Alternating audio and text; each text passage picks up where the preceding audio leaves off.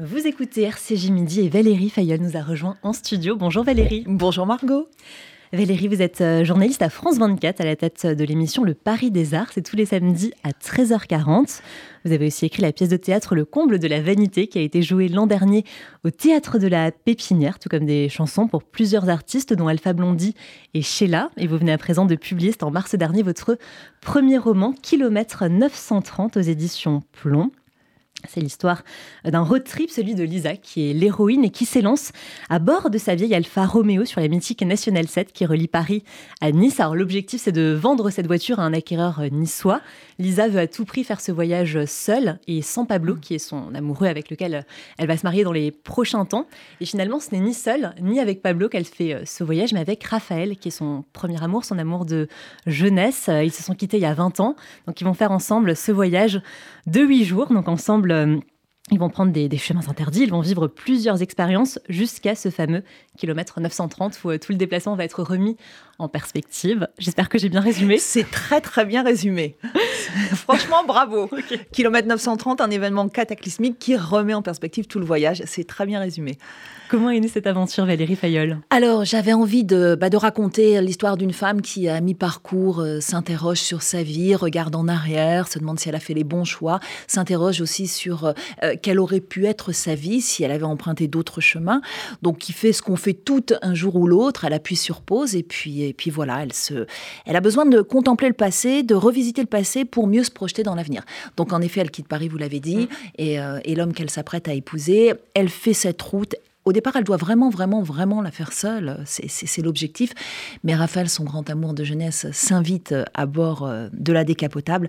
Et ensemble, ils vont rouler à vive allure sur cette route qui, pour eux, est très, très nostalgique. Elle est aussi nostalgique pour les Français, parce que la Nationale 7, c'est quand même la route des vacances avant, avant l'autoroute A6. Et, euh, et donc, ils vont emprunter des chemins de traverse, euh, des chemins interdits. Ils vont aussi expérimenter des choses qu'on expérimente assez rarement dans la vie jusqu'au kilomètre 930. J'ai lu que ce livre de base, ça devait être un film, c'est ça? Oui, alors au départ, j'avais imaginé un. Donc c'est un road trip, j'avais imaginé un road movie. Euh, j'étais même. J'avais écrit un traitement pour le cinéma, j'étais même allée à Cannes, j'avais rencontré deux producteurs qui, euh, qui avaient émis un intérêt pour, euh, pour le projet. Mais je me suis rendu compte que n'ayant aucune expérience dans le cinéma, si je commençais par là, forcément, on m'ajoindrait un co-scénariste, mm. un dialoguiste, évidemment un réalisateur, etc. Beaucoup et de que, contraintes quand même finalement. Et qu'à l'arrivée, je serais sans doute dépossédée de cette histoire qui me tenait tellement, tellement, tellement à cœur que j'ai eu envie de la raconter de A à Z. Et je me suis dit, si ça doit être un film, ce sera d'abord un roman. Voilà. Donc je me suis lancée dans, dans cette écriture euh, euh, en oubliant le film et en me disant, je vais me projeter vraiment dans mon histoire et j'ai vraiment envie de la raconter euh, du début à la fin. Alors il s'agit d'un roman, on l'a dit, votre premier roman, c'est de la fiction. Est-ce que vous êtes quand même un petit peu inspiré de votre vie personnelle, de ce qui vous entoure, de vos proches, de vos amis pour coucher ces mots-là sur le papier? Forcément, on va toujours chercher. Alors d'abord, moi, quand je construis mes personnages, je, pense à mon ce que j'appelle mon bestiaire personnel. Donc mm. voilà, je pense aux gens qui sont proches de moi. J'essaye euh, tout de suite de, construire euh, une bible, c'est-à-dire les, grandes caractéristiques, les grandes qualités, les grands défauts de mes personnages. Donc forcément, je, regarde un petit peu autour de moi et, et, je m'inspire euh, des gens, des situations aussi. Je vais chercher à la cave, je déterre certains souvenirs. Je monte au grenier aussi. et, et, c'est vrai que c'est de la fiction, donc rien n'est vrai. C'est un roman, rien n'est vrai. Mais d'une manière ou d'une autre, tout finit toujours par être personnel parce qu'on va ressusciter des émotions, parce qu'on se, qu'on se sert de ces sentiments, de ces émotions pour, euh, pour évidemment euh, euh, bah, draper l'histoire de quelque chose qui, à défaut d'être vrai, en tout cas, est authentique. Enfin, en mm. tout cas, j'essaye, j'essaye de, de, de donner à mes personnages quelque chose de sensible. Donc, forcément, j'essaye de ressusciter des souvenirs, des émotions. Et euh, je suis reliée par un fil invisible à chacun de mes personnages. Voilà. Et alors, comment Lisa, donc l'héroïne, vous ressemble-t-elle personnellement, Valérie, et peut-être physiquement aussi? Euh, Non, je crois pas. Elle, elle, elle, me ressemble sans me ressembler. C'est-à-dire qu'en fait, c'est ma meilleure amie, c'est ma sœur.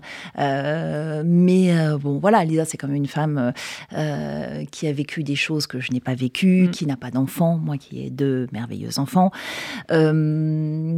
Après, Lisa, c'est vrai qu'elle se trimballe avec son lot d'angoisse et mm. peut-être qu'elle me ressemble. Elle se trimballe avec ses doutes.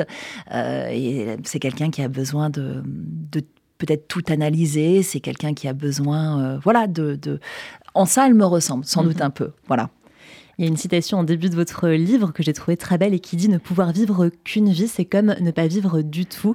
Euh, c'est une phrase qui vous parle particulièrement. C'est le fait de se dire qu'il faut se construire avec son passé, ne pas le renier, se réconcilier avec et puis peut-être l'additionner aussi au, présent et au futur. Ah, moi, je pense que de toute façon, tout s'additionne. Je pense qu'on ne renie rien. Je pense qu'on se construit avec. On ne se construit pas contre ou sans.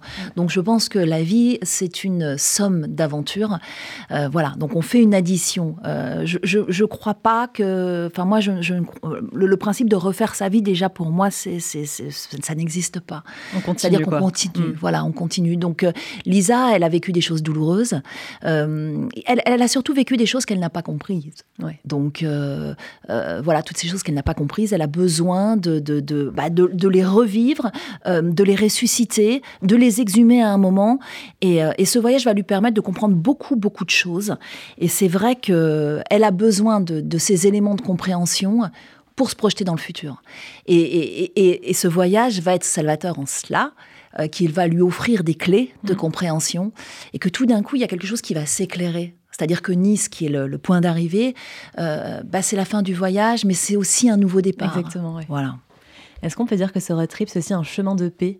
Euh, Pour Lisa, un chemin de paix d'abord intérieur, et je parle même par rapport à, elle-même, à son, à son corps. Elle dit qu'avec du recul, elle aurait dû être plus indulgente euh, avec elle-même, ne pas se priver. Il y, a, un passage que, qui m'a marqué où elle compte, par exemple, tout ce qu'elle mange. Elle dit, bah, ça sert à rien, je sais que je ne profite pas du moment présent quand je le fais, mais je le fais quand même. Et c'est une thématique assez féminine, en fait, ce sont les femmes dans notre société qui vont faire attention, qui vont se restreindre, qui vont culpabiliser. Et c'est aussi une thématique de société, j'ai envie de dire, à l'ère des réseaux sociaux, où il y a cette image-là euh, de la femme parfaite qui est véhiculée, qui va créer des complexes. Les femmes entre elles euh, vont se comparer. C'est vraiment ouais, une thématique de, société. Et ce, cette apparence de Lisa, son corps, son physique, va revenir à plusieurs moments euh, dans le roman. Ah, ben c'est quelqu'un qui a du mal à vieillir. C'est quelqu'un qui. Euh, bah, on vit dans une société de l'image. Lisa, c'est une jolie femme. Et donc, euh, comme toutes les jolies femmes, elle a été courtisée. Et en même temps, elle s'est rendue compte aussi que, que, que bah, la beauté, c'était, ça pouvait être un sésame, mais que ça pouvait aussi être un poison. Et surtout un poison envers soi-même, parce, que, parce que forcément, la beauté se fane un jour ou l'autre. Euh, et, donc elle en est là, Lisa. Elle est euh, euh, toujours très très jolie, mais, mais elle n'a plus 20 ans. Donc elle regarde un peu à distance cette beauté qui s'en va et c'est difficile pour elle. Voilà. Et, elle pense même que si Raphaël ne l'aime pas, c'est parce qu'elle a vieilli. Exactement. Mm. Voilà, ce qui n'est pas du tout le cas, parce que Raphaël est fou amoureux d'elle. Mais, mais c'est vrai qu'elle elle évoque cette, cette, cette question bah, de vieillissement, de la difficulté de vieillir. Et elle s'allège aussi elle s'allège parce que de toute façon, on n'a pas le choix. Mm. C'est-à-dire que le temps, le temps est votre ennemi. Hein. le temps, le temps ne s'arrête pas. Le temps, forcément, gagne toujours à la fin. Donc, elle euh, prend aussi conscience qu'à un moment donné, elle doit être dans le lâcher prise.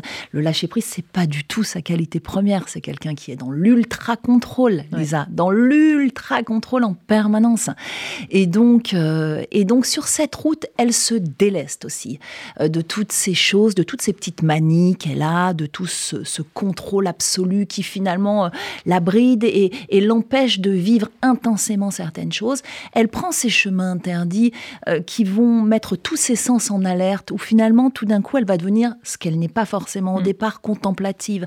Et ce faisant, elle va euh, découvrir beaucoup de choses, beaucoup de signes sur son passage, des signes un peu étranges qu'elle va avoir du mal à analyser. Euh, et, voilà, donc il y, a aussi quelque chose d'assez étrange euh, dans le roman. Et euh, bah, il faut aller jusqu'au bout pour comprendre. on, va, va pas tout dévoiler. Mais en parlant de ces signes, c'est vrai, il y a pour Lisa cette importance de l'univers, des signes du destin, une hirondelle qui va apparaître sur plusieurs clichés qu'elle prend tout au long du voyage. Elle va consulter une voyante, mm. elle va s'arrêter pour prier, pour mm. brûler un cierge. Est-ce que vous aussi, Valérie Fayon, dans la vie de tous les jours, vous êtes comme ça vous vous, vous, rattachez aux signes de la vie, vous croyez au destin? Ah, moi, je suis quelqu'un de très mystique, donc euh, oui, oui, oui. Moi, je crois que, je crois que, voilà, je crois que certains signes euh, vous permettent de, euh, alors, je, je, voilà, je veux pas non plus être dans le tout est signe, tout fait sens, mm. parce que parce que ce serait grotesque d'être comme ça. Mais je pense qu'il faut être capable de temps en temps de, regarder ces, signes qu'on vous envoie. Et en tout cas, moi, je, je, euh, bah, je les accueille, je les reçois. Ça ne veut pas dire que euh, voilà, je, y croyez forcément. crois forcément, mm. mais en tout cas, euh, ça me permet de m'interroger, voilà, sur le chemin que j'emprunte et, et ça me fait réfléchir tout simplement. Donc oui, moi, je, bah, j'ai besoin de croire qu'il y a quelque chose de bien plus fort que nous qui nous guide et Enfin, en tout cas, c'est quelque chose qui m'habite. Moi, je suis quelqu'un de très habité. Donc, euh, oui, je parle, je parle aussi avec mes fantômes, euh, je parle avec mes morts, je parle à mon grand-père. Vous-même Ouais, moi, je parle à mon grand-père, à ma grand-mère tous les matins. Tous les matins, quand je prends mon petit, euh, mon petit, mon petit verre de, de lait d'amande dans mon café, que je fais mousser le lait d'amande, la première chose que je fais au réveil, c'est je sens le lait d'amande et ça me, ça me projette dans mon enfance au moment où mon grand-père me faisait de la bouillie de blé avec de, de, de, de du confit d'amande. J'étais énorme, j'étais un bébé énorme.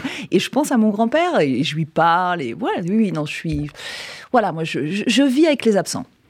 En parlant de votre grand-père, alors Lisa, cette fois-ci, euh, dans le roman, dit que, son grand-père donc lui a appris à aimer les hommes, à mhm. avoir en eux une confiance éperdue, sans méfiance, sans arrière-pensée. Elle dit que depuis, elle est séduite par des hommes qui leur ressemblent dans leur altruisme et leur amour euh, salvateur.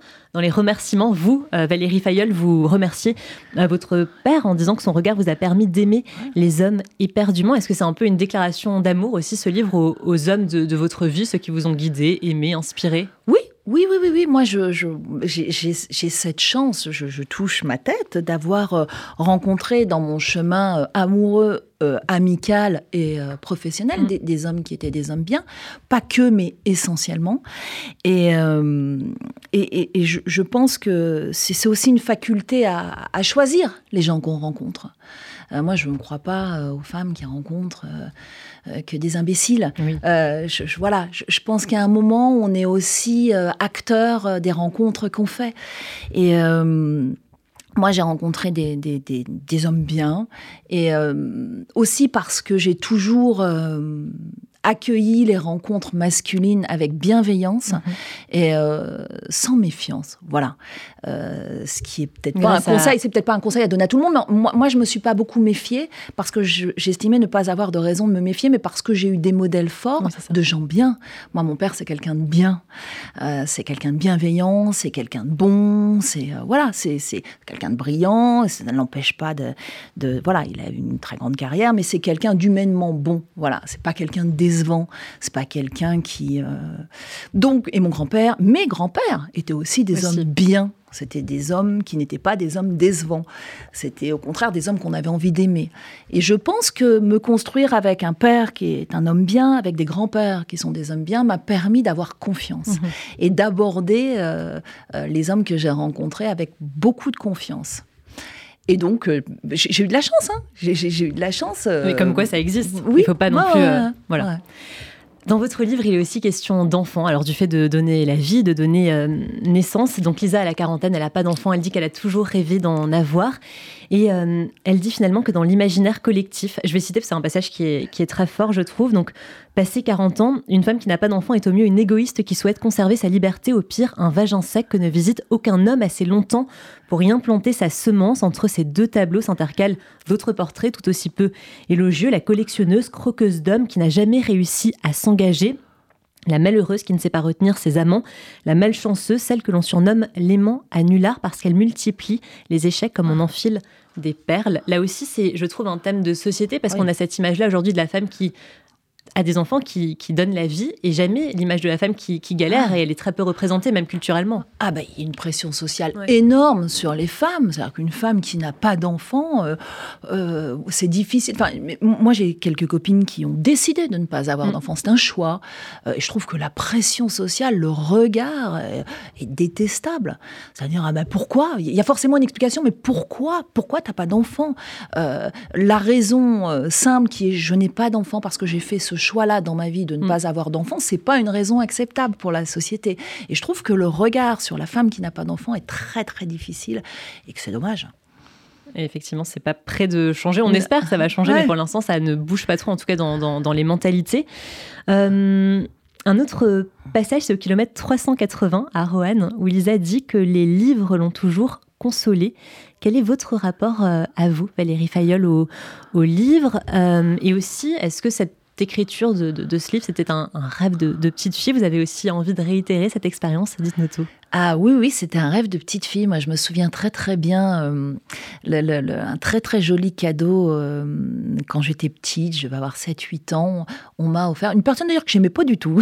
Des amis de mes parents, je, vraiment que je n'aimais pas du tout, euh, m'ont offert un journal intime. Et là, vraiment, je me dis, tiens, c'est marrant que des gens, que le plus beau cadeau qu'on m'ait fait vienne de gens que j'aimais pas du tout.